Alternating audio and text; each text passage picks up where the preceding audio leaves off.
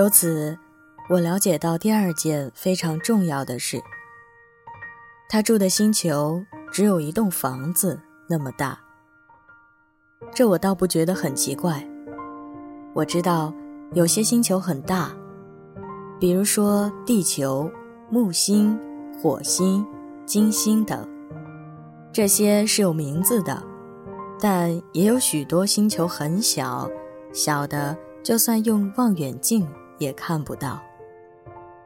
假如有天文学家发现这种小星球，他不会给它起名字，而是给它编号。比如说，他可能会称它为第三千二百五十一号小行星。我有足够的理由相信，小王子住的星球是 B 六幺二号小行星。这颗小行星只在1909年被某位土耳其天文学家用望远镜观察到一次。他随后在国际天文大会上详实地展示了他的发现，但没人相信他，因为他穿的是土耳其的服装。大人就是这样子。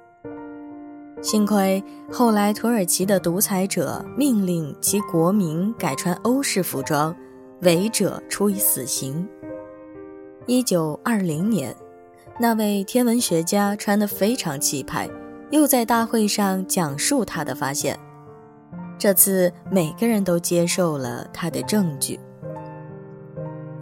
我告诉你这么多有关 B 六幺二号小行星的事情，让你知道它的编号，是因为大人热爱数字。如果。你跟他们说你认识了新朋友，他们从来不会问你重要的事情，他们从来不会说他的声音听起来怎么样，他最喜欢什么游戏，他收集蝴蝶吗？他们会问他多少岁，有多少个兄弟，他有多重，他父亲赚多少钱。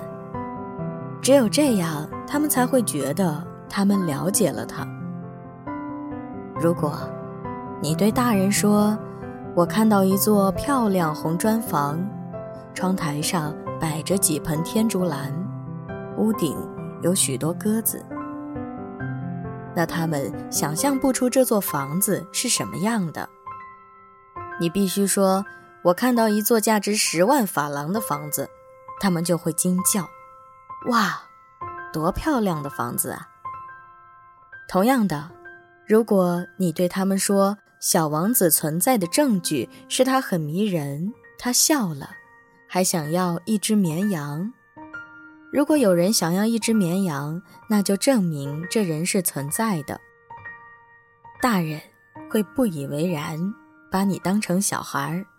但如果你告诉他们他来自 B 六幺二号小行星，他们就会相信，不会再向你发问。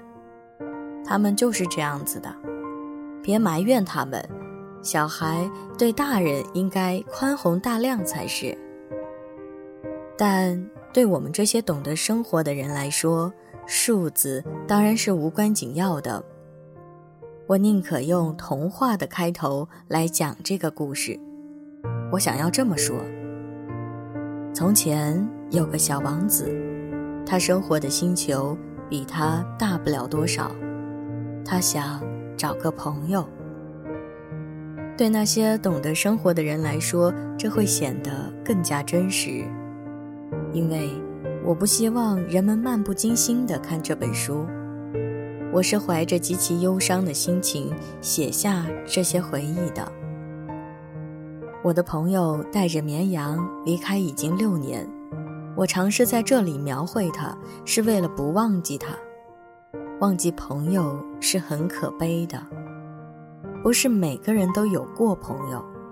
或许我会变得像大人那样，对数字更感兴趣，所以我买下一盒颜料和几支铅笔，重新拿起画笔。对现在的我来说很困难，因为我只画过肚皮壁上的蟒蛇和肚皮敞开的蟒蛇，而且那还是六岁那年的事情了。当然，我会尽量画的真实，但我不敢保证成功。有些画的很像，有些画的不像。有时候我把比例弄错了，要么把小王子画得太大，要么把他画得太小。